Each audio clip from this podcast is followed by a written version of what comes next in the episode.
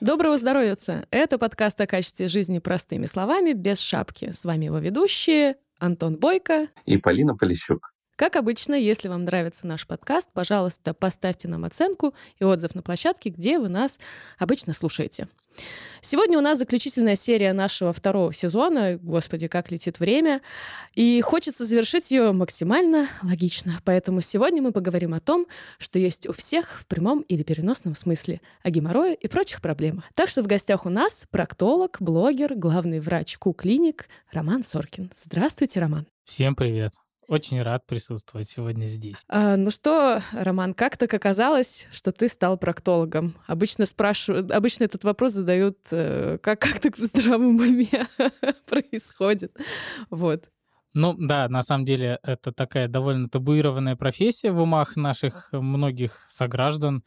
И как-то я не знаю, откуда это пошло, но мне кажется, это из детства, из воспитания, где детям говорят, что говорить слово попа и жопа это очень плохо, и вообще как-то смеяться над какашками это очень ужасно. И э, у детей откладывается, что так как их все, все время ругают, когда они там что-то говорят про зад, э, у них откладывается, что это что-то грязное, противное и обществом неприемлемое. И поэтому, когда люди встречают человека, который буквально живет этим, э, они как-то удивляются, да, и вопрос, как я в здравом уме стал проктологом, на самом деле я слышу очень часто. Буквально все, с кем я общаюсь, ну, не на приеме, а вот в Инстаграме там или где-то, ну, каждый второй задает этот вопрос, поэтому э, у меня есть на него ответ. А, не то чтобы я э, хотел с детства стать проктологом, прям вот с э, памперсов, э, это пришло ко мне самостоятельно. То есть я всегда хотел стать врачом. А, поскольку врачи для меня делились на хирургов и терапевтов, а, мне казалось, что терапия это немного скучно, а хирургия это весело, потому что, ну, там, э, люди, скальпели, кровь, все дела. И плюс в хирургии всегда видишь быстрый эффект. Конечно, в детстве я об этом не задумывался, но хирургия оказалась мне чем-то классным года в три. Э, я очень любил э, наблюдать за врачами, я очень любил, э, когда приезжали врачи там на вызов, скорая, например, помощь ко мне или к брату, я всегда следил, что они делают, пытался им как-то помогать. У меня был плюшевый заяц, которого я залечил просто до гнили, потому что я колол ему воду в шприце. У меня был у родителей шприц такой советский, еще многоразовый, который надо было кипятить, стеклянный. И э, я набирал туда воду, колол этого зайца. В итоге он, конечно, не выжил. Но тогда у меня просто был скилл мало прокачанный в хирургии, поэтому это была первая жертва. Потом э, я сам выбрал школу, собственно, после начальной школы. Родители мне сказали, ну, ты вроде как сам знаешь, кем ты хочешь стать, вот тебе справочник школ ищи, выбирай, звони и так далее. Мне было, на секундочку, я третий класс закончил. А, потом я поступил в школу с медицинским уклоном. Логичным продолжением было, что я поступил потом в медицинский университет.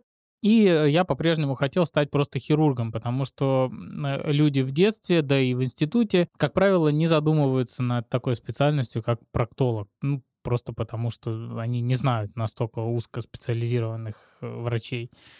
А, да, у нас был там где-то на пятом курсе, наверное, цикл проктологии, какой-то там скомканный, недельный, за который, конечно, мы ничего особенно не узнали, и про профессию не узнали, и так далее. Когда пришло время заканчивать университет, э, врачи в мое время шли в интернатуру, потом в ординатуру, и когда я опомнился, что пора бы куда-то документы подать или что-то, уже вроде как май месяц, Выяснилось, что все бесплатные места везде заняты в хирургии. И у нас была кафедра э, на отшибе, она находилась э, в больнице 9 городской. Э, там находится такой неофициальный проктологический центр города Санкт-Петербурга. Э, там очень сильная проктология. Ну, собственно... Все через черный ход туда ходят, поэтому да. неофициально.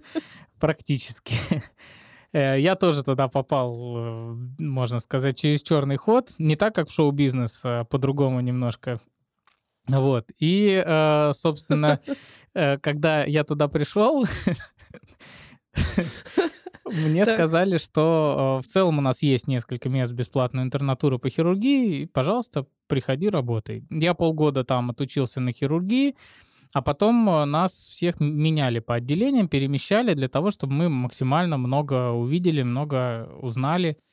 А так как в этой больнице было одно отделение хирургии, одно отделение гинекологии, три отделения проктологии, то как бы понятно, что шанс даже по теории вероятности попасть в проктологию у меня был довольно большой. Э, я туда попал. Ну и, как э, любят говорить, э, затянуло меня. И, собственно, э, засосало, да. Зашло. Да, и с тех пор я стал проктологом.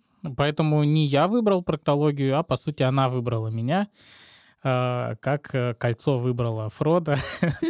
Жребий пал. Меня выбрала проктология. Ой, прекрасно. Вот. Я как-то в блоге рассказывал историю, ну, поскольку моя история тоже не очень банальная, да, то есть как человек, я хотел там с детства стать проктологом. Лечил зайца. Лечил зайца, да, потом зашивал и снова лечил, вот. А у меня все-таки такая относительно необычная история, да, что я как бы случайно попал в эту специальность, и настолько мне она понравилась, что я э, в ней строю карьеру всю жизнь, да, и, в принципе, она мне до сих пор нравится, хотя уже прошло там много-много лет, и я по-прежнему в ней работаю, и каждый день получаю удовольствие от этого. А по- почему нравится? Ну, во-первых, э, видишь довольно быстрый результат. А во-вторых, потому что люди, которые приходят к проктологу, они э, долго живут с этой проблемой, они страдают, э, они не могут никому о ней рассказать, потому же, почему и спрашивают проктологов, как в здравом уме можно стать проктологом, потому что это такая стеснительная тема. Если уже э, благодаря стараниям блогеров, наверное, там, врачей современных, уже как-то гинеколога люди особо не стесняются, да, там девушки могут обсудить своего гинеколога, там, что я вот анализы регулярно сдаю, там, я слежу за здоровьем, врачи, эти мужчины могут урологов обсудить, да, что там я вот сходил, там, вроде все анализы сдал, все хорошо. А проктологов, в принципе, пока еще морально людям тяжело обсудить и сказать вот типа, у меня что-то жопа болит с утра. Он такой, так сходи, у меня проктолог есть классный, сходи, я к нему регулярно там показываюсь. Ну, это пока утопичная ситуация такая, представить ее довольно сложно. И поэтому люди, когда приходят к проктологу, это все, ну, как бы это вот конец, да, они дошли до черты, когда уже все. И когда ты им можешь помочь, а, то, во-первых, это очень благодарные пациенты, и они очень боятся, они очень стесняются перед первым приемом, и когда они понимают, что все не настолько страшно и ужасно, и никто их там да, не лишил ничего, что им нужно, они как-то, ну, действительно, видишь вот эту благодарность в глазах, она как бы любого врача заряжает и очень, э, собственно, ему нравится. Ну, и это короткие операции. Это сидишь ты во время операции, да, это немаловажно, потому что когда я в интернатуре, мы оперировали там желудок 12 часов, ну, как-то не Такое. очень. Да, это развлечение не для всех, скажем так. Я человек ленивый, поэтому мне такие развлечения не нравятся. А чем проктолог занимается? То есть, ну, понятно, что попа, все такое, ну, там, какие проблемы он решает. И чем отличается от колопроктолога, тоже интересно понять. Есть ли разница вообще? На самом деле, да, э, проктолог, э, многие думают, что это только геморрой. Да? Ну, геморрой, он на слуху у всех, даже не как заболевание, а как какой-то образ жизни. Вот у нас сегодня все было как геморрой. Вот. Но, тем не менее, врач-проктолог занимается довольно большим спектром заболеваний. Э, это и анальные трещины, это и парапроктиты, это гнойники в области заднего прохода, это свищи, э, которые, ну, как э, пещерки соединяют кожу и задний проход изнутри. Это э, различные кисты, эпителиальный копчиковый ход. Ну и всякие дерматиты. Сейчас в последнее время стали вспоминать, что анальный секс все-таки существует, да, в жизни многих людей. И в жизни многих из них он, к сожалению, незащищенный. И поэтому люди стали обращать, не все пока, но некоторые стали обращать внимание на то, что там есть и классические заболевания, которые передаются половым путем, они на прямую кишку садятся гораздо быстрее, чем при классическом половом акте. Э, поэтому всякие проктиты, которые вызваны в том числе и хламидиями, и гонореей, они тоже встречаются, и мы у себя в клинике регулярно их находим. Ну и, собственно, лечим. Вот, это различные кандиломы, там вирус папилломы человека, который мы, конечно же, никак особо не лечим, но он может проявляться в виде каких-то кожных разрастаний, э, которые человеку мешают, в данном случае они просто хирургически удаляются. И все. Причину мы, конечно, не лечим, потому что этим занимается сам организм. Вот. Э, проктолог от колопроктолога на самом деле ничем не отличается. Это одна специальность. В реестре специальности она называется колопроктология. Просто принято, ну, такое неофициальное деление, да, что колопроктолог больше занимается проблемами, в том числе и толстой кишки, это онкология, это операции на толстом кишечнике. А проктолог — это такой более узкоспециализированный проктолог, который занимается в основном проблемами заднего прохода, прямой кишки и анального канала. Антон, ты удовлетворен? Ну, прям с- с- свет пр- пролился. Ну, правда, стало гораздо Мы тоже понятнее. любим свет в конце тоннеля. Когда пациент рот открывает, обычно так происходит. Эти шутки не закончатся никогда. Но, в общем, в этом прелесть этого выпуска. А, а чаще, кстати, кто страдает, мужчина или женщина? Ну так, если вот популяционно смотреть по своей клинической практике. А, Это зависит от заболевания. Если мы говорим про короля проктологии геморроя, да, действительно, это не только самое известное заболевание среди пациентов, э, но и самое распространенное. Оно занимает примерно в структуре всех проктологических болезней половину почти. А, И геморрою наплевать, мужчина перед ним или женщина, он одинаково бьет по всем. А, Поскольку геморроидальная ткань — это нормальная ткань для человека. Она есть абсолютно у каждого из сидящих в этой студии и абсолютно у каждого, кто гуляет вокруг нас по улице, даже у младенцев и у глубоких стариков. А, Эта ткань закладывается на восьмой неделе беременности, и она до поры до времени выполняет определенные функции. То есть это дополнительная герметизация заднего прохода, то есть кавернозная ткань, как э, в половом члене. Она наполняется кровью при нагрузке. Например, вот мы чихаем, кашляем там, или тяжелое что-то поднимаем. Давление в брюшной полости усиливается, и кровь попадает в эти кавернозные тельца, они наполняются и дополнительно герметизируют задний проход. Плюс есть данные о том, что они немножечко защищают сфинктер от э, травмы при дефекации, при там, запорах, например.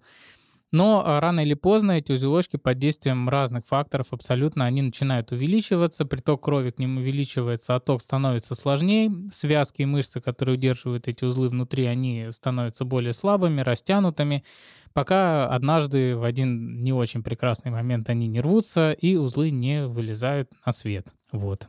Если мы говорим, например, про анальные трещины, то это чаще встречается у женщин. А, Потому что у женщин есть э, две, два места, где более слабая ткань. Это сзади на 6 часах, если мы представим человека, лежащего на спине, да, его анус как циферблат часов, э, так очень любят делать проктологи, а, то 6 часов будет ближе к копчику, а 12 часов, собственно, в, в области ректовагинальной перегородки.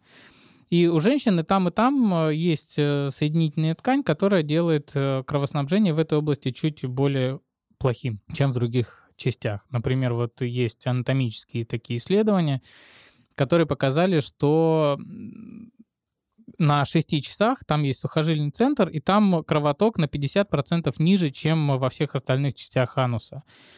И поэтому, если там возникает какая-то трещинка, шансов зажить у нее просто гораздо меньше.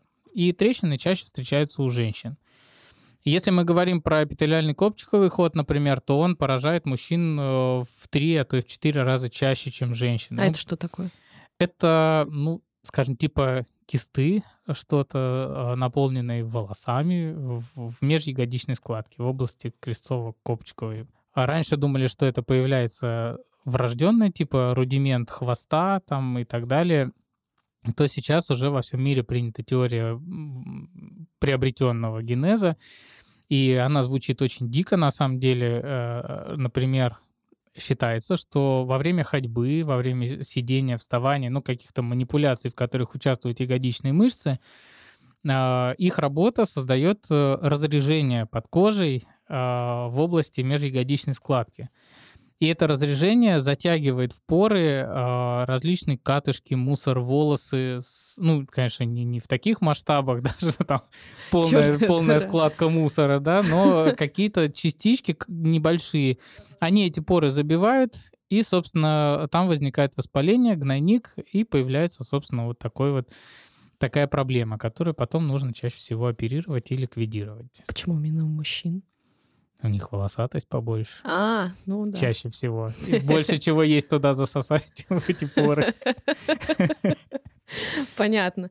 То есть э, и возвращаясь, кстати, к женщинам, то есть получается, что с точки зрения анальной тре- трещины просто у мужчин зад крепче, раз у них порез ти- такой Типа того, да. Ага, понятно. Мощнее. Хорошо. А вот такое уточнение еще, судя по тому, что есть много таких разных нюансов, о которых ты говоришь, нужно ли приходить к проктологу для профилактики?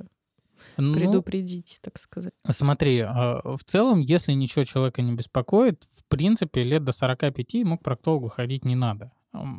После 45 лет просто там начинаются определенные же манипуляции, касающиеся поиска онкологических проблем.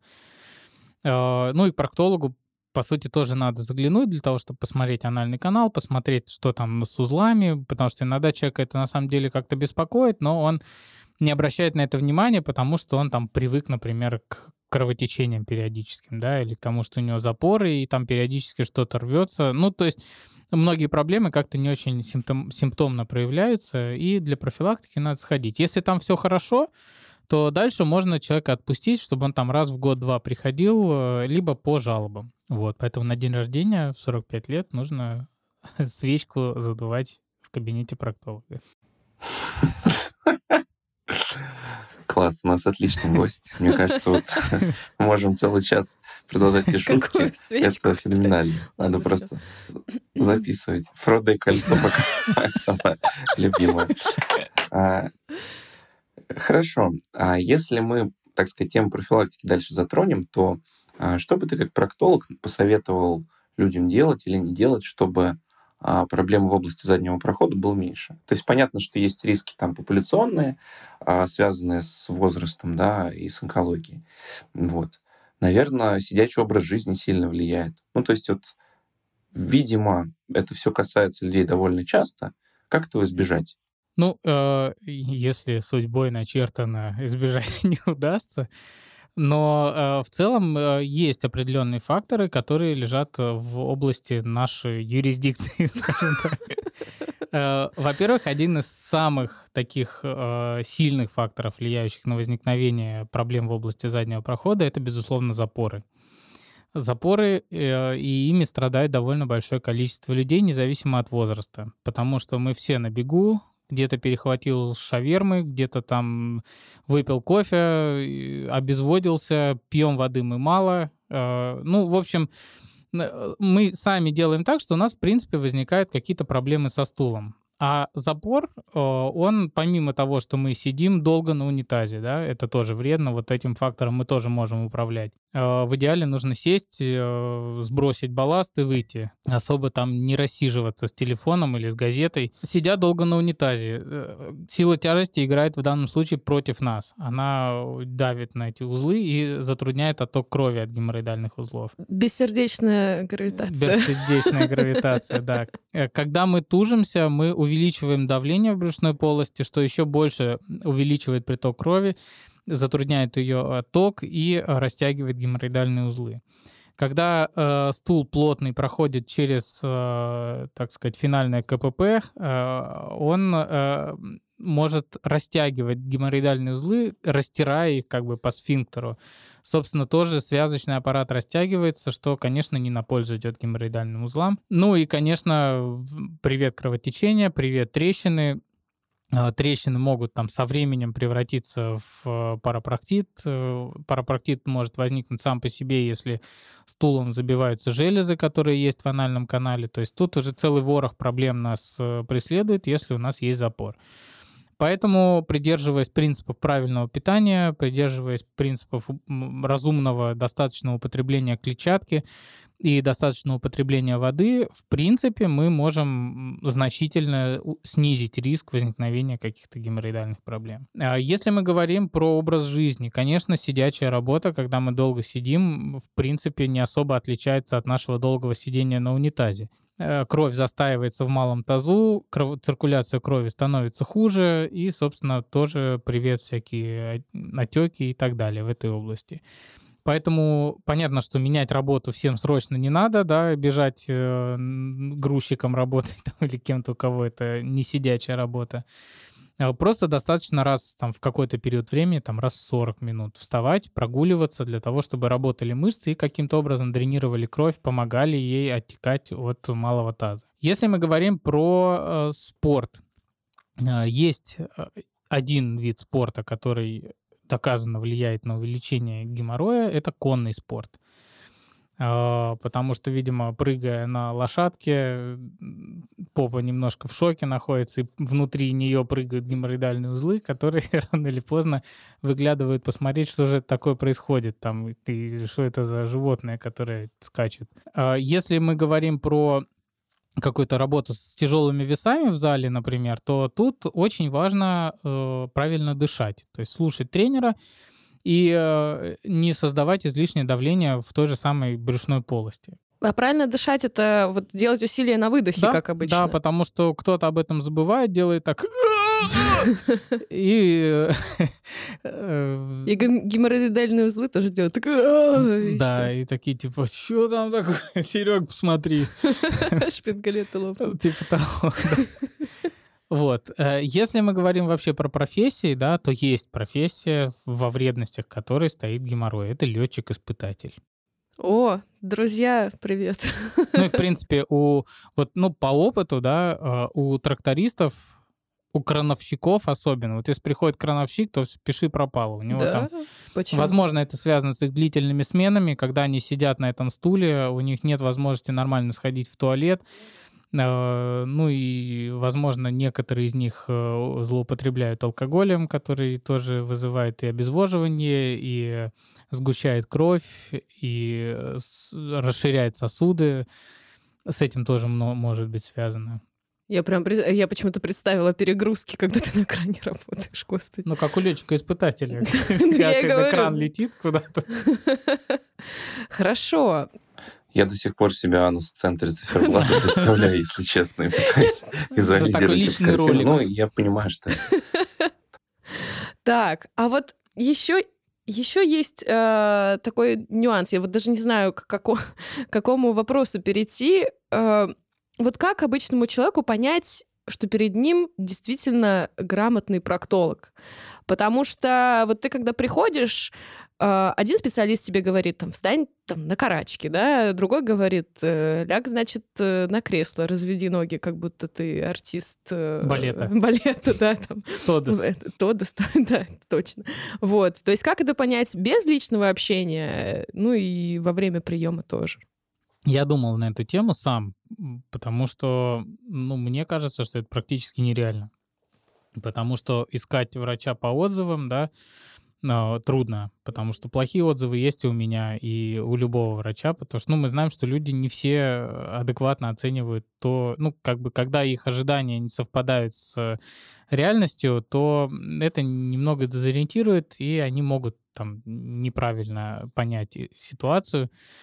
А, поэтому, когда с человеком разбираешься уже, а что вот такой отзыв написал, ну что-то не так. И когда обсуждаешь, понимаешь, почему человек это написал, что это к приему не имеет вообще никакого отношения, просто вот у него там в этот день а, там студия, например, не забронировалась или еще что-то случилось. И э, положительные отзывы тоже ни о чем не говорят, потому что пациент не понимает, как должен проходить проктологический осмотр, вообще из обывателей мало кто знает, что их ждет за дверью, да, э, потому что об этом, опять же, никто не говорит. Ну, возвращаясь к началу подкаста, собственно, мы об этом говорили.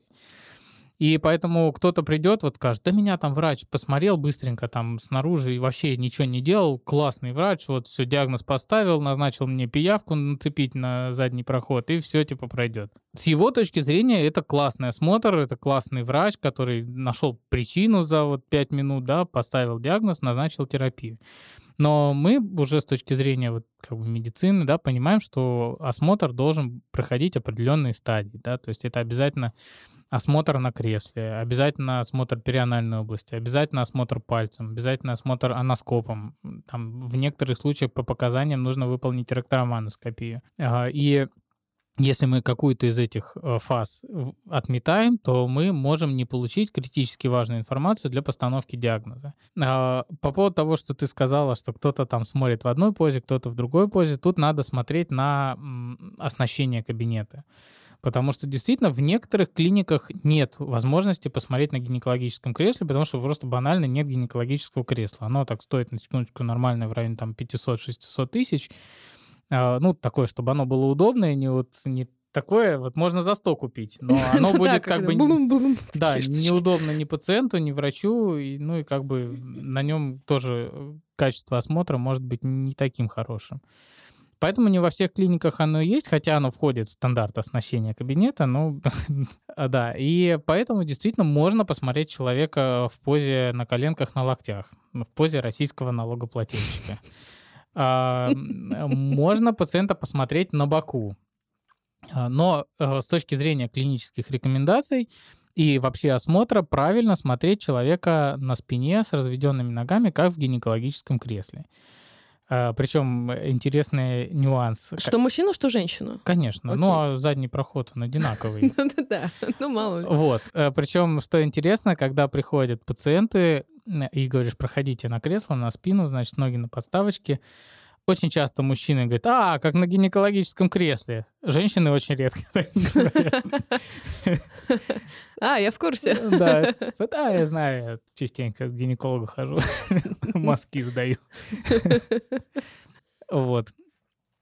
Поэтому э, можно ну, видите, сложно пациенту задавать какие-то вопросы, например, от врачу, а вы там читаете на английском, да, какую последнюю статью вы прочитали? Ну, ну да, врач, э, представляю, что скажет в ответ ну, на это. у нас просто еще нету такой культуры общения с пациентом, да, у нас еще сохранились э, еще советских времен такая немножко императивная с точки зрения врача э, модель поведения. То есть врач здесь бог, врач э, назначает диагноз, ставит лечение, а пациенту, в принципе, подноготно всего этого знать не нужно. Он, его задача пить таблетки по часам и соблюдать то, что сказал врач. А понимать, зачем он это делает и как-то участвовать в процессе своего лечения не нужно.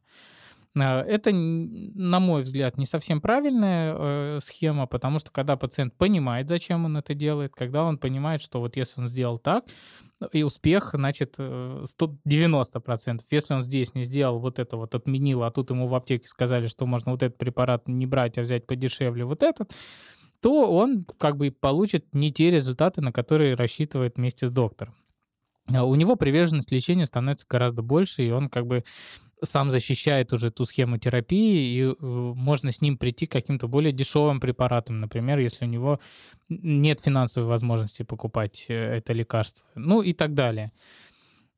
Но задавать вопросы, как бы, какими источниками пользуются... А вы, а вы точно Ну, типа того, да. Нет, я окулист, но спасибо, а то эти глаза, глаза. Вот. Поэтому по знакомым, по, по отзывам тех, кому вы доверяете, либо по отзывам врачей, которым вы доверяете. Да? Сейчас очень мощное сообщество в социальных сетях, где вы можете посмотреть на профиль доктора, вы можете посмотреть, как он говорит, а, можете посмотреть, как он э, пишет про болезни. Понятно, что это тоже не панацея, потому что врач может не сам писать, да, СММщик может ему писать, то есть это тоже минус. Но хотя бы там в сторис вы увидите, как врач себя ведет, как он говорит и приятен ли он вам как человек, потому что вы идете показывать ему ну, все-таки какие-то сокровенные места, которые вы не показываете направо и налево каждому встречному. Хочется вот продолжить, так сказать, исследовать тему приема, да. А вот как бы ты оценил среднюю степень запущенности случаев, которые к тебе приходят? Потому что понятное дело, что специальность интимная явно тянут до последнего. Или все же нет? Или такое, что чуть-чуть засвербило, сразу побежал? А может, сознательные люди Вот как менталитет наш?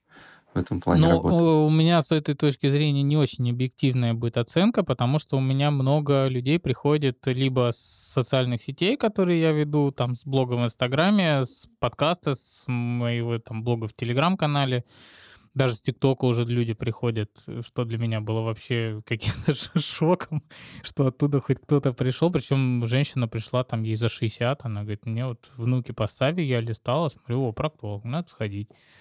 Вот. Молодой, красивый. Молодой, красивый, да. Вот. А, и поэтому у меня многие, ну, все-таки они читают, я надеюсь, то, что я там пишу, они просто смотрят на меня.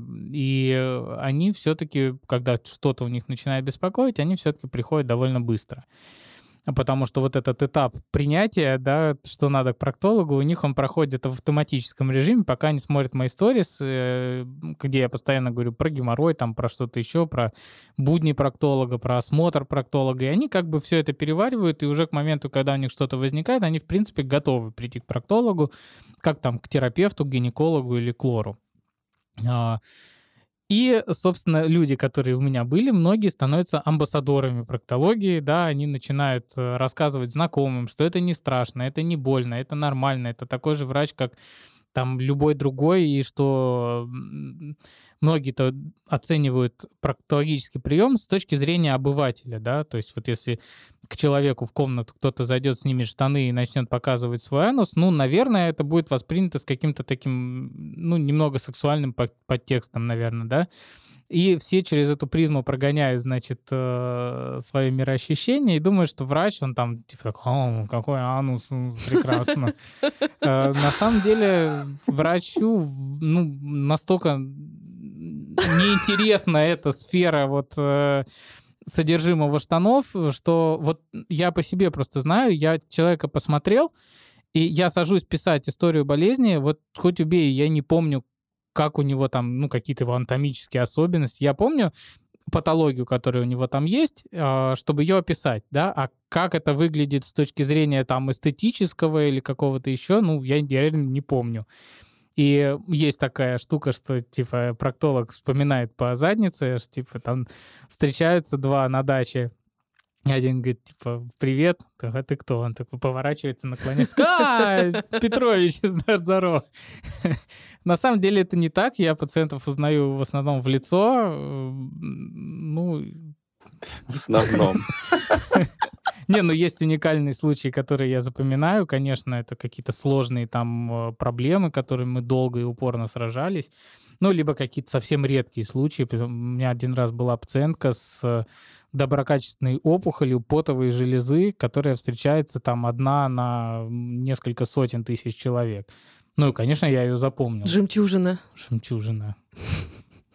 То самое кольцо, Капитан Джек Воробей. Ой, и это, если что, с большим уважением, друзья, конечно, да. Конечно. это все эти шутки, это не значит, что кто-то, что это стыдно там или еще что-нибудь.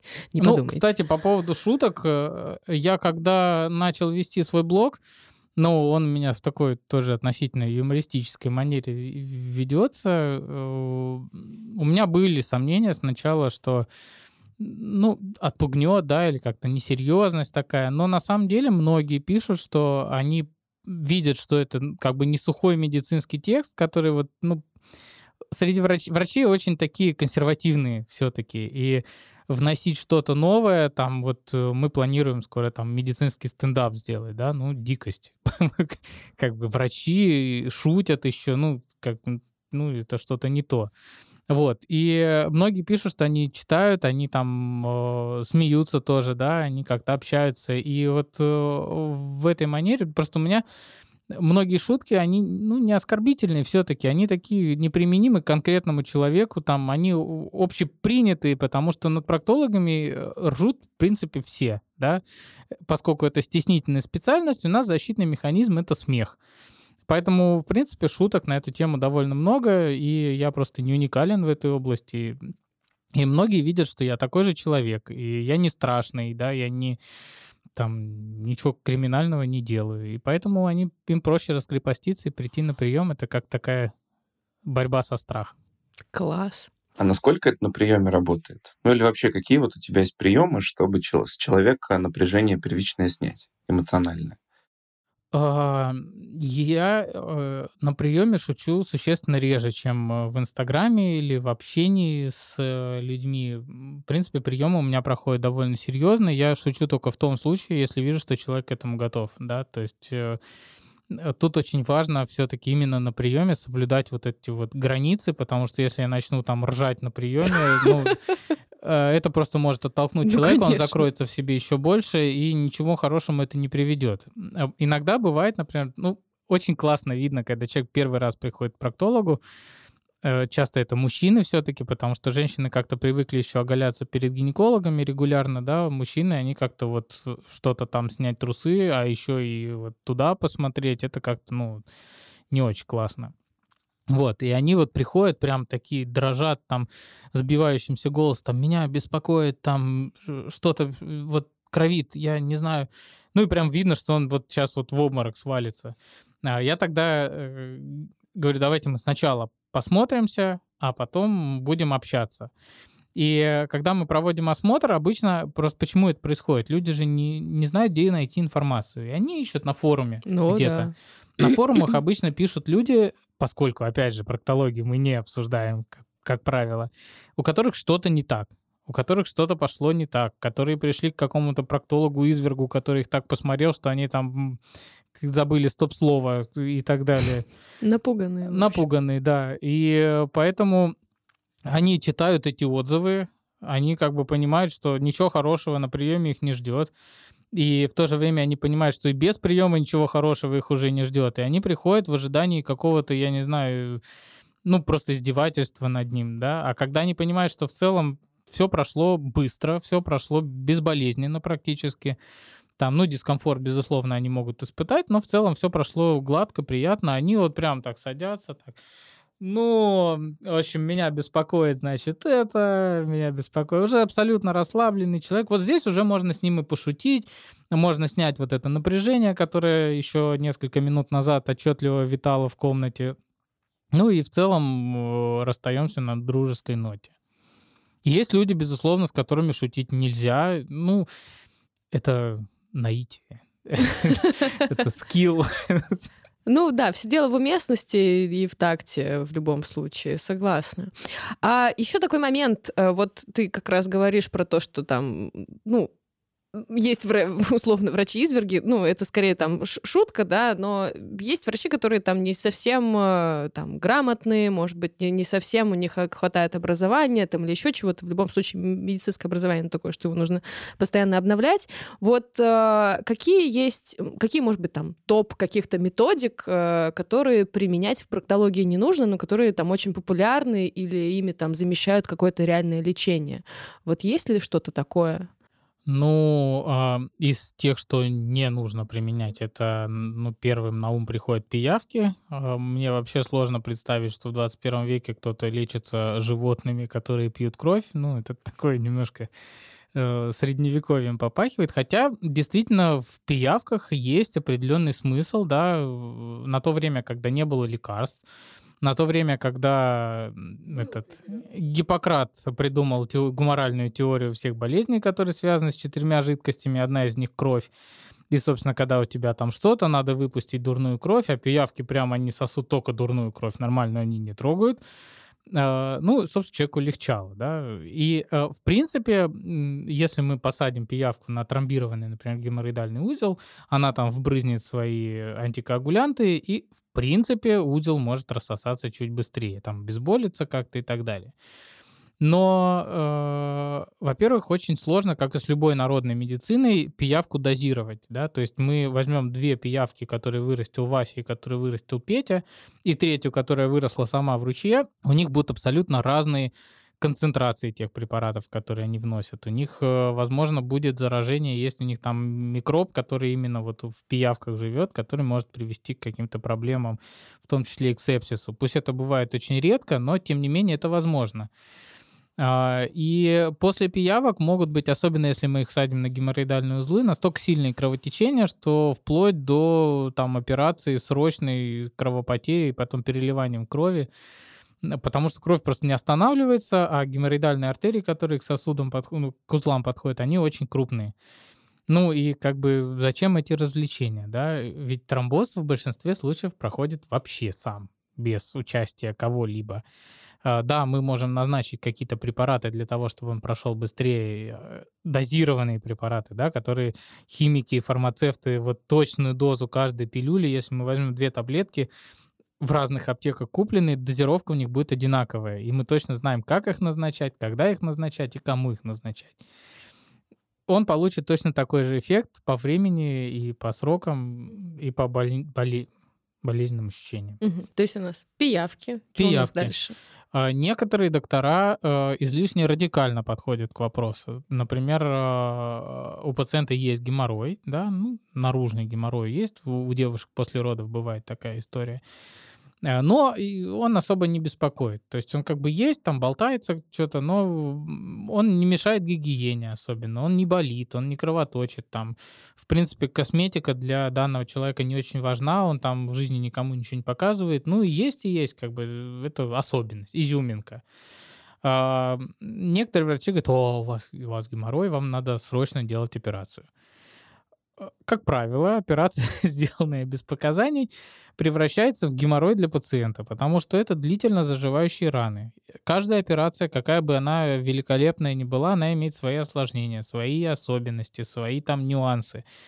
И пациента, которого до этого ничего не беспокоило, появляется новый очаг там каких-то неприятных болезненных ощущений, очаг не самый приятный, ну и, собственно, это заканчивается недовольством и врача, который говорит, да я там сделал тебе такую операцию, а ты вот ходишь мне тут э, мозг выносишь, да, и пациент недоволен, потому что его ничего не беспокоило, он отдал там кучу денег, ну, либо по полису прооперировался, а теперь у него все беспокоит, болит, кровоточит, и как бы, а, а см- смысл? Поэтому проктологи, в принципе, всего мира, и наши проктологи, многие, они все-таки в основном ориентируются на жалобы пациента. Безусловно, есть проблемы там типа полипов толстой кишки, которые надо убирать вообще в любом случае, чтобы оно не переросло в рак. А геморрой есть и есть. Трещины можно долго лечить консервативно, если имеет эффект, если там нет рубцовых изменений. Безусловно, есть проблемы типа свища прямой кишки, да, который э, нужно оперировать, которые без этого не пройдут, они это источник хронического воспаления, там ну, свои нюансы есть. Но в основном многие болезни можно обсуждать с пациентом, опять же, тому, о чем я раньше говорил, что мы обсуждаем с пациентом план лечения, насколько его это беспокоит, рассказываем, что его может ждать в будущем, и от этого отталкиваемся. Бывает еще так, что вот врач говорит, о, ну вот все, никакого спорта, никаких тяжелых весов, больше там трех килограмм не поднимать, э, не знаю, но рожать надо, конечно же. Ну, родишь, пройдет, конечно. да, родишь пройдет. Э, Вот э, как тут с рекомендациями быть, э, когда они корректны, а когда нет? Ну, э, если мы опираемся, например, на международные рекомендации, да, то там в целом пациенту почти ничего не запрещается. Что мы обязательно делаем, это налаживаем стул, чтобы не было запоров.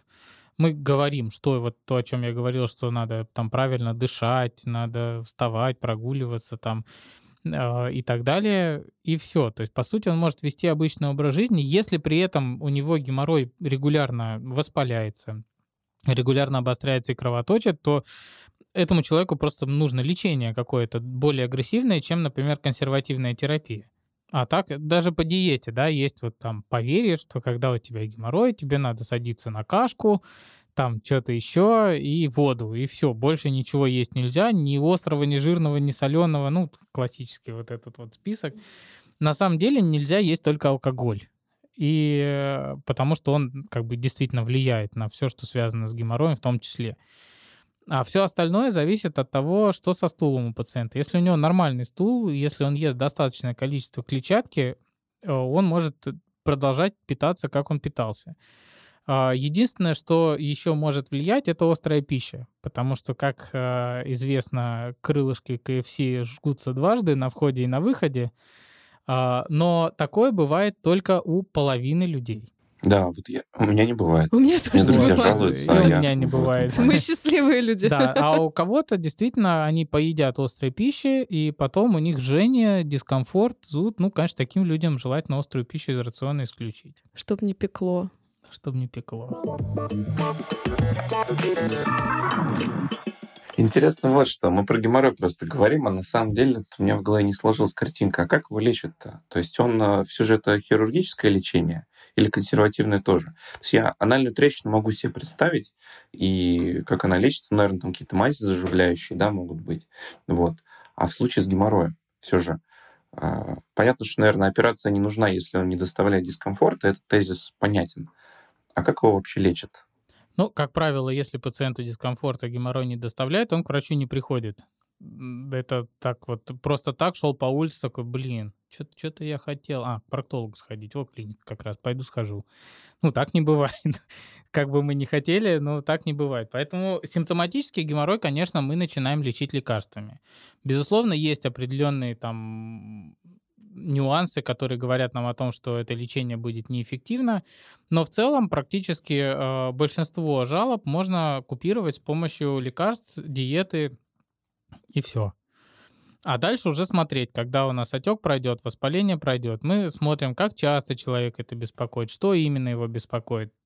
Если это выпадение внутренних узлов, да, тут э, какие-то манипуляции можно сделать, там лигирование, например. Это манипуляция, когда колечки одеваются резиновые на узел на основании, они передавливают узелок, он отмирает, отваливается. Собственно, это происходит там практически для пациента безболезненно. Ну, он чувствует там неприятные болевые даже, может быть, ощущения в течение трех дней после процедуры, потом узел отваливается, и, в принципе, он гуляет спокойно, ничего его не беспокоит. А, в некоторых случаях мы понимаем, особенно когда есть большие наружные узлы и внутренние узлы тут же есть, они часто обостряются, мы понимаем, что без операции, в принципе, такой геморрой не пройдет. Тут тоже есть множество разных. Есть щадящие операции, которые а, с одной стороны, легче проходят и быстрее заживают, но с другой стороны, они менее э, радикальны, и рецидив может наступить там через 10 лет, например, да, через 7 лет. А, а самая радикальная операция, самая распространенная на сегодняшний день, это геморроидэктомия по Миллигану Моргану, удаление узлов. А, там раны заживают месяца два, оно, конечно, все сильно неприятнее протекает, но зато после этой операции, если она там сделана хорошо, а, рецидив может возникнуть лет через 20-25 и так далее. Поэтому опять это повод для дискуссии с пациентом, да, что именно ему хочется. А, может быть, он хочет там раз в 7-10 лет приходить делать там лазерную вапоризацию, да, и горе не знать. А может, он хочет за раз отмучиться и больше ничего не делать с своим геморроем. Ну, как бы вот так. Ну, если проктолог понравится, то, может быть, и да. почаще понравится. Геморрой надо... Э, просто есть одна простая штука, что геморрой лекарствами не лечится. Это вот к вопросу о том, почему вокруг флеботоников есть такая вот э, ореол неоднозначности. Да? Вопрос языка прям сняли. Э, да, ну просто многие об этом говорят, особенно в последнее время э, читают про то, что флеботоники это как бы не очень доказательно, да, и так далее. А на самом деле они помогают. Они помогают при геморрое, они помогают при, тром... при остром геморрое, они помогают в послеоперационном лечении а, послеоперационных ран. Но а, надо понимать одну вещь. Они не лечат геморрой. Да? Они могут э, купировать симптомы, они могут как-то там помочь восстановиться человеку, но они геморрой не вылечат. И поэтому Плюс в последнее время их стали назначать, ну, прям вообще на все. Ну да. А, то есть чуть что, сразу флеботоники, там, неважно, у тебя трещина, у тебя там геморрой, или у тебя вообще не, не дерматит какой-то там, или, ну, хотя дерматит может быть связан с геморроем, но это уже нюансы, да. Э, ну, короче, просто вот человек приходит к любому врачу, ему сразу флеботоники. Конечно, в таком режиме это не доказательно. А, если мы говорим именно про симптоматическое лечение геморроя, есть огромное количество и исследований, и метаанализов, которые говорят о том, что да, это эффективное лечение для снятия симптомов. И все. То есть мы не лечи, лечим мы геморрой только какими-то либо манипуляциями, либо операцией. А, кстати, что такое флеботоники? Потому что ну, я так догадываюсь, что это что-то, что тонизирует суставы, но не суставы. я первый раз об этом слышу. Фу, тот, тот, тот самый проктологический сустав. Застрявший. Флеботоники — это препараты, которые э, повышают тонус э, сосудистой стенки, они э, уменьшают проницаемость сосудистой стенки, снимают отек, увеличивают тот самый вот тонус, в том числе геморроидальных узлов, которые держатся в заднем проходе. Ну и опосредованно помогают снимать воспаление. Понятно, понятно. А, хочется перейти к такой теме, как анальный секс под конец. Вот. А хочется спросить, как проктологи к нему относятся, в каком смысле? Не, как, не в плане Юзеры. персональных предпочтений, естественно, а скорее, а, если, допустим, человек это практикует да, в своей жизни, то а нужно ли ему, например, чаще ходить к проктологу, чем человек, который анальным сексом не занимается? Какие могут быть от этого потенциальные осложнения? Ну, то есть вот насколько этот фактор влияет на необходимость чаще видеться с проктологом, я бы вот так сказал. И кому точно лучше этим не заниматься? Вопреки уговорам.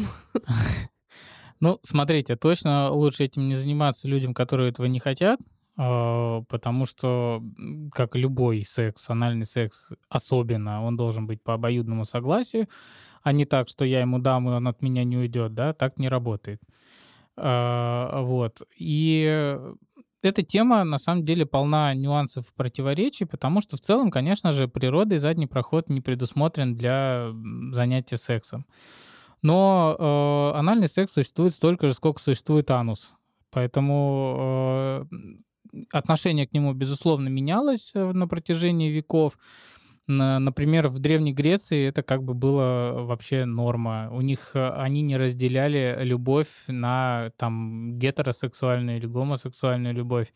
У них была просто любовь, да, и человек мог любить там и своего друга, и заниматься с ним сексом, и это не считалось у них каким-то там а, ужас, садомия. Презерватив только не был, к сожалению. Презерватив. Но они там тоже ну, что-то какие-то кишки там, использовали друг друга.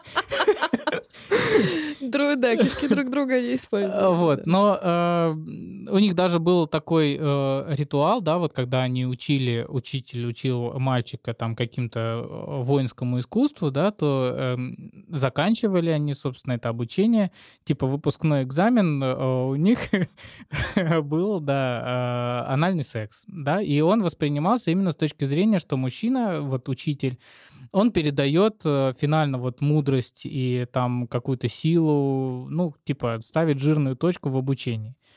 А потом это было в разных религиях абсолютно. Это было и у римлян, это было и у шумеров, которые не только колесо придумали, но и развлекаться по-разному.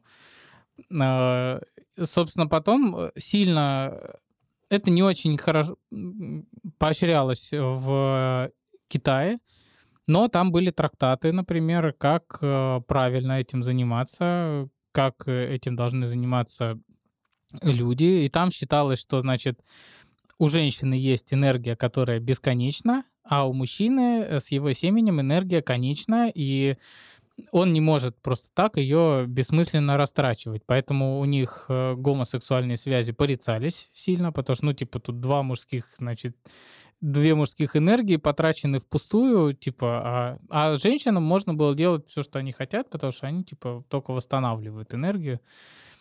Э, вот. Потом с приходом христианства это немножечко, конечно, все... Маятник качнулся Маятник в качнулся сторону. в другую сторону. Это стало очень таким нехорошим занятием, да, но на самом деле заниматься этим никто не перестал.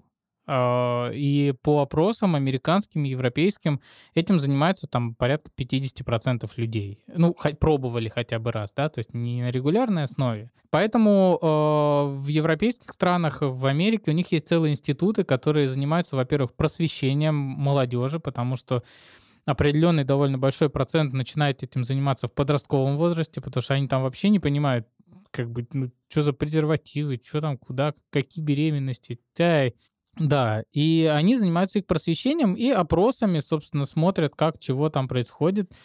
А, было очень много исследований на тему вреда анального секса, когда была эпидемия СПИДа, именно не ВИЧ, а когда вот только началось во времена Фредди Меркури, когда э, стали видеть, что люди какими-то странными болезнями болеют, да, и стали искать возбудителя, думали, что это может быть от гомосексуальных связей, у них там что-то меняется и выделили вот ВИЧ как раз тогда, и было очень много исследований на эту тему. В принципе, выяснилось, что особой опасности, если все делать правильно по согласию, там, с большим количеством смазки, с презервативом, в принципе, нет. А, одна из главных страшилок, которая ходит, что будет потом недержание, а, Действительно, у тех, кто регулярно практикует анальный секс, есть э, сниженная, во-первых, электрическая чувствительность слизистой, во-вторых, есть сниженное давление внутреннего анального сфинктера. Но э, по части исследований это никак не сказывается на общем держании. Плюс, мало того, э, проведенное обследование через там, какое-то время после того, как человек уже не занимался, регистрирует того, что у многих возвращается тонус к исходному. Э, нету исследований абсолютно на тему использования там пальцев и анальных пробок. Да? Э, скорее всего, они вообще никак не влияют на какие-то проблемы. А, безусловно, если использовать такую штуку, как фистинг, да, когда там целый кулак и руку по локоть играют они в кукольный театр друг с другом, а, это, конечно, э, очень плохо сказывается на самочувствии сфинктера, и э, довольно часто фистинг может приводить в том числе и к смерти за счет э, повреждения прямой кишки. Поэтому вот такие всякие игры на заднем дворе, они как бы ни к чему хорошему не приводят. А если это обычный анальный секс по согласию, тут главное использовать презерватив. То, что львиная доля проблем, она решается использованием презерватива. Ну и возвращаясь к тому, что э, нужно ли чаще посещать проктолога, э, действительно есть возможность повредить, да, получить трещину или какой-то дерматит или какое-то заболевание, передающееся половым путем. Поэтому тут тоже по жалобам. Единственное, если у человека, у которого есть ВИЧ, который занимается гомосексуальными связями, э, половым актом, ему надо посещать э, проктолога раз в год, как женщины посещают гинеколога для того, чтобы брать мазок на ВПЧ. Если там есть онкогенные штаммы, то нужно выполнять исследование, которое называется э, аноскопия высокого разрешения. То есть это как кольпоскопия, только мы ищем дисплазии в анальном канале, потому что эпителий анального канала, он у нас э, практически идентичен эпителию шейки матки. Там тоже встречается внутренний эпителий, как бы с наружным. И вирус папиллома человека, он безумно любит это, эти места. И, собственно, там, безусловно, рак анального канала встречается гораздо реже, чем рак шейки матки, но как я люблю говорить, да, человеку, который, э, у которого это нашли, ему как-то на статистику, ну, честно говоря, не очень интересно. Поэтому, да, предупрежден, значит вооружен. И прививка от ВПЧ тоже вот. никуда не Класс. девается. Эту тему так раскрыли, ну, в общем, без как бы... Все очень просто. И никаких там нет. Кстати, вот по поводу людей такой нетрадиционной ориентации, да, она, они еще больше боятся идти к проктологу, потому что а, приходя к среднестатистическому врачу, особенно который уже в возрасте, да, в СССР у нас не было секса и была статья за мужеложество, они э, могут получить э, осуждение, они могут получить какое-то пренебрежение, ну, а им и так этого в жизни хватает, они бедные, затюканные, и все как-то в нашей стране им живется совсем непросто.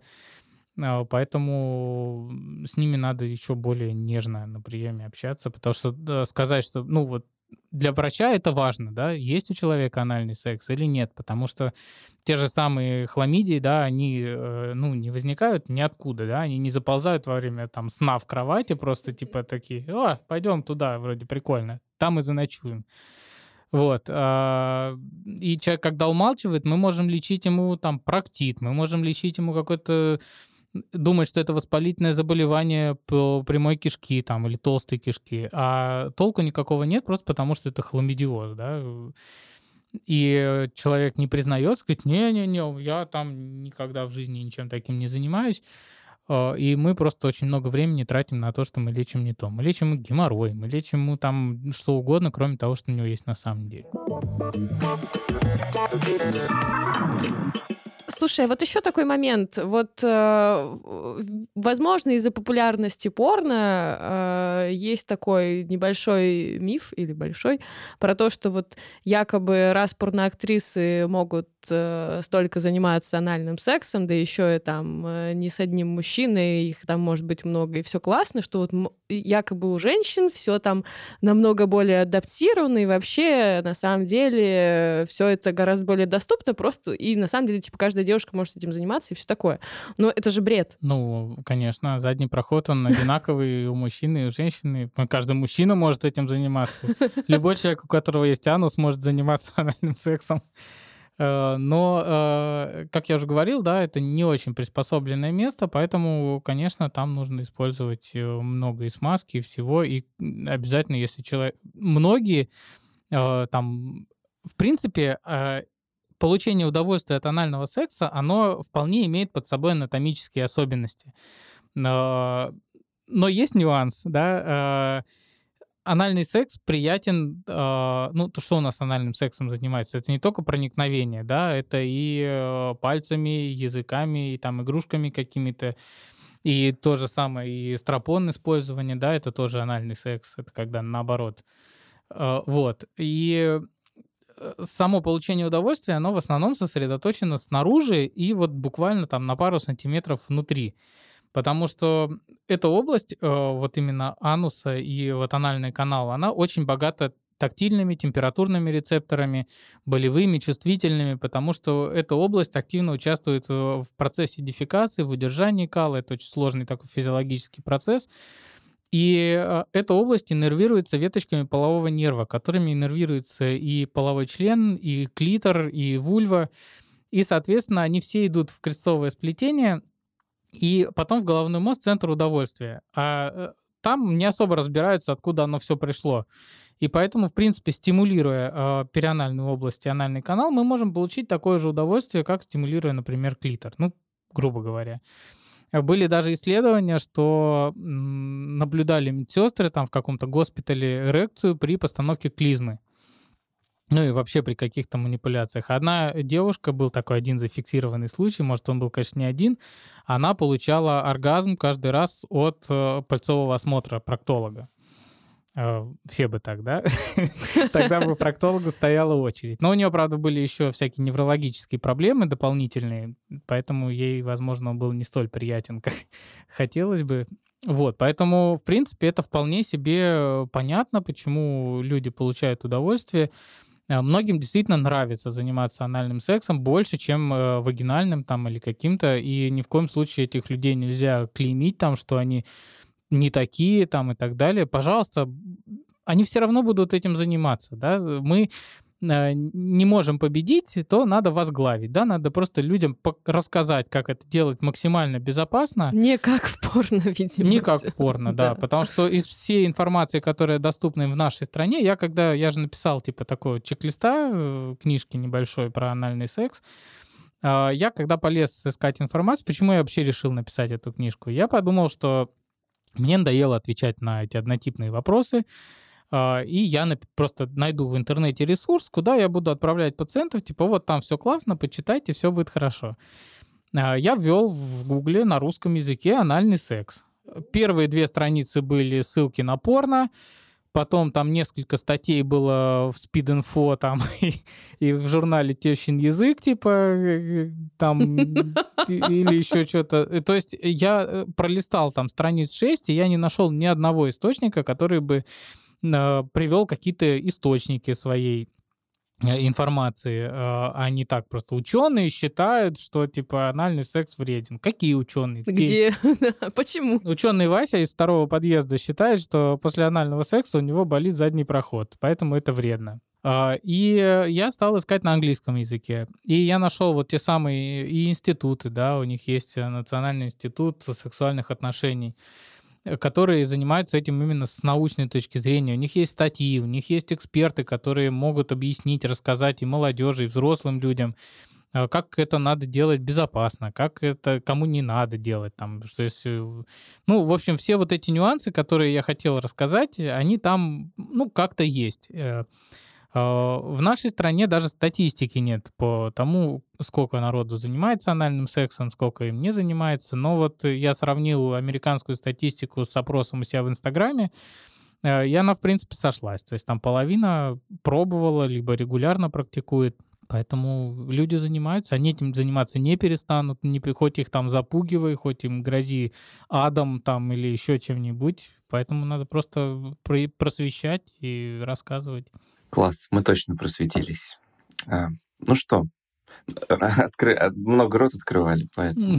А, ну что, Блиц тогда? Да, да, я бы прошлась по Блицу. Я думаю, про рак кишечника мы тоже как-нибудь там поговорим, но в следующий раз, наверное, это такая Мы можем коротенько тема. про скрининг рассказать, да, потому что может, важная тема. Буквально, да, на, на минутку. А, значит, э, рак толстой кишки возникает э, практически всегда из полипа. А, путь от возникновения полипа до формирования из него рака проходит порядка 10 лет. А, соответственно, статистическими исследованиями показано, что начинать обследоваться надо в районе там 50 лет. Есть а, американские рекомендации, которые рекомендуют делать это с 45 лет. Я считаю, что в нашей стране надо человека начинать готовить колоноскопию в 45 лет, потому что у нас люди не очень обязательные, и э, далеко не все делают колоноскопию после первой просьбы проктолога. А, рак толстой кишки является тем раком, который полностью предотвратим. То есть, если мы сделаем вовремя колоноскопию, когда человека ничего не беспокоит, то что рак до поры до времени, пока он еще полип, он вообще никак не беспокоит. Ни кровью, ни запорами. То человек живет, как живет, и не знает, что у него там что-то растет. А, и убрав этот полип на ранней стадии, собственно, мы не доводим его до а, опухоли. Соответственно, колоноскопия является золотым стандартом э, в исследовании толстой кишки, потому что, во-первых, мы можем глазами увидеть, что там на слизистой, мы можем взять оттуда кусочек ткани на исследование, ну и даже удалить этот полип во время первичного исследования. А если у человека на колоноскопии все чисто, вообще ничего нет, то следующую колоноскопию ему рекомендовано делать через 10 лет. А, безусловно, в промежутке этих 10 лет ему каждый год надо сдавать кал на скрытую кровь, если там появляется какой-то положительный или сомнительный результат колоноскопии, переделывать. И раз в пять лет можно делать сигмоскопию. Ну, в нашей стране, может быть, это будет ректороманоскопия там раз в несколько лет. Хотя, конечно, она смотрит только 30 сантиметров, а что там дальше, это такой большой вопрос. А, если человек боится делать колоноскопию или по каким-то причинам ему ее нельзя делать, или он там еще что-то, какие-то причины, да, не идти, потому что все колоноскопию боятся, это же такой полутораметровый шланг в задний Стыдно проход. Стыдно, да.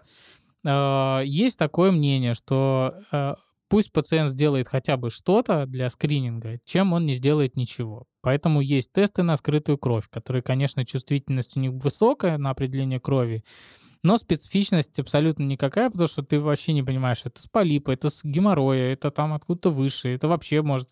Сейчас есть тесты первого поколения, которые даже на пищу реагируют, от мяса поел, потом сходил, у тебя положительный тест. А, Клетчатки Конечно, обожрался. Да, последнее Грубый. поколение, оно не влияет на пищу. Вот. Э, есть тесты на скрытую кровь, есть виртуальная колонография, то есть это компьютерная томография, которая делает тоненькие срезы и на их основе строит 3D-модель толстой кишки, через которую можно виртуально камерой пролететь. Она, в принципе, по чувствительности такая же, как колоноскопия. Но у нее есть большой минус, мы не можем взять никакую ткань на исследование и посмотреть, что это такое. Ну и дорого, наверное. Ну, она стоит примерно столько же, сколько колоноскопия, то есть в районе там 6 тысяч где-то. А, есть э, видеокапсульная э, энтероскопия, да, когда человек глотает капсулу, они есть толстокишечные, есть тонкокишечные, есть и такие, и такие. И, собственно, эта капсула, продвигаясь по кишке, она снимает там с разных сторон эту самую кишку, э, и врач потом сидит несколько часов, это все расшифровывает, отсматривает, и здесь тоже можно определить, пока на самом деле ну, более-менее неплохая чувствительность, э, но, тем не менее, пока непонятно, ну, как камера повернется. Там разные производители есть с разным количеством камер и так далее. И э, можно пропустить что-то. И плюс, э, опять же, не взять кусочек ткани, если мы увидели что-то подозрительное, надо переделывать и делать колоноскопию. Так что в 45 лет собираемся, идем к проктологу делать колоноскопию. Можно под наркозом, если вы боитесь. Ну, кстати, да, хорошее дело. Антон, ну что, Блиц тогда? Да. А, первый вопрос из рубрики «У меня есть один друг, э, которому очень интересно так. узнать». Ну, надо ли мыть попу после туалета? Конечно. Надо... А, а, туалетная бумага — это вообще такая штука довольно вред... ну, не вредная, но при определенных обстоятельствах она как бы ничего хорошего не несет. Во-первых, если у человека есть хоть какие-то наружные компоненты, бахромки, там, узелки, еще что-то, то навести гигиену бумагой становится проблематично. Плюс, э, какая бы там бумага ни была из кожи девственных ягнят сделанная, она там трехслойная, пятислойная, она все равно э, травмирует э, перианальную область за счет трения. А если это советская бумага из газетной сделанная, то понятное дело, что раздражение и дискомфорт, они привет сразу здесь. А если у человека есть какой-то дерматит, какие-то проблемы, то туалетная бумага, она, ну, прям вот их просто в несколько раз потенцирует.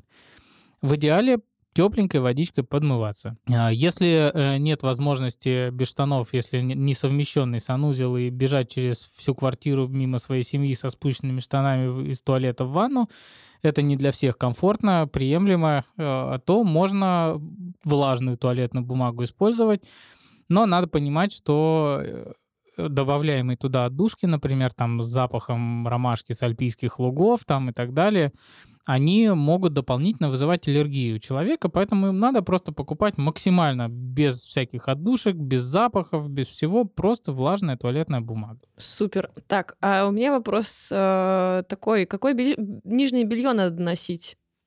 Красиво. Что мужчинам, что женщинам. У меня трусы с Халком. Класс. Ну, по, по форме, по форме. А, по форме. По Я фасону. думал, наконец-то интересные вопросы пошли. Э, По форме, э, на самом деле, если нормально соблюдать гигиену, да, не носить их там по две недели подряд, э, то в целом это не очень важно.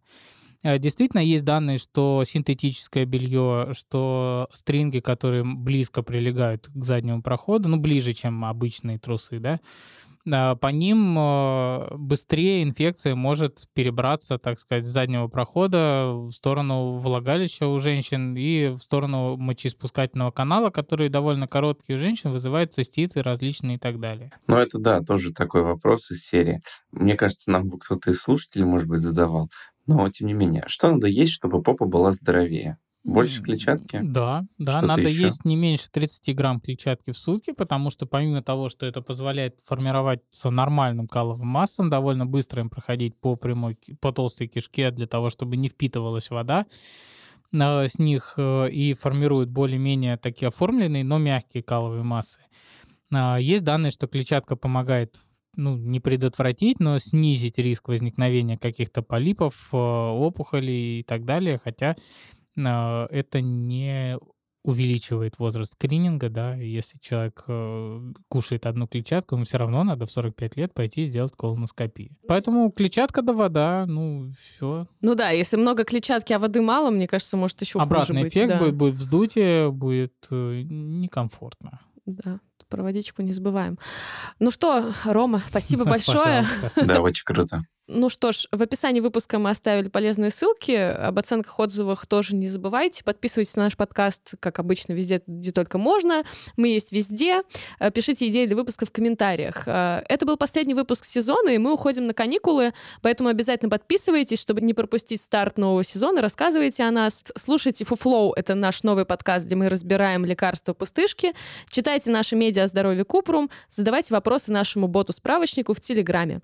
Продвинем доказательную медицину без доказательного экстремизма вместе. Пока-пока.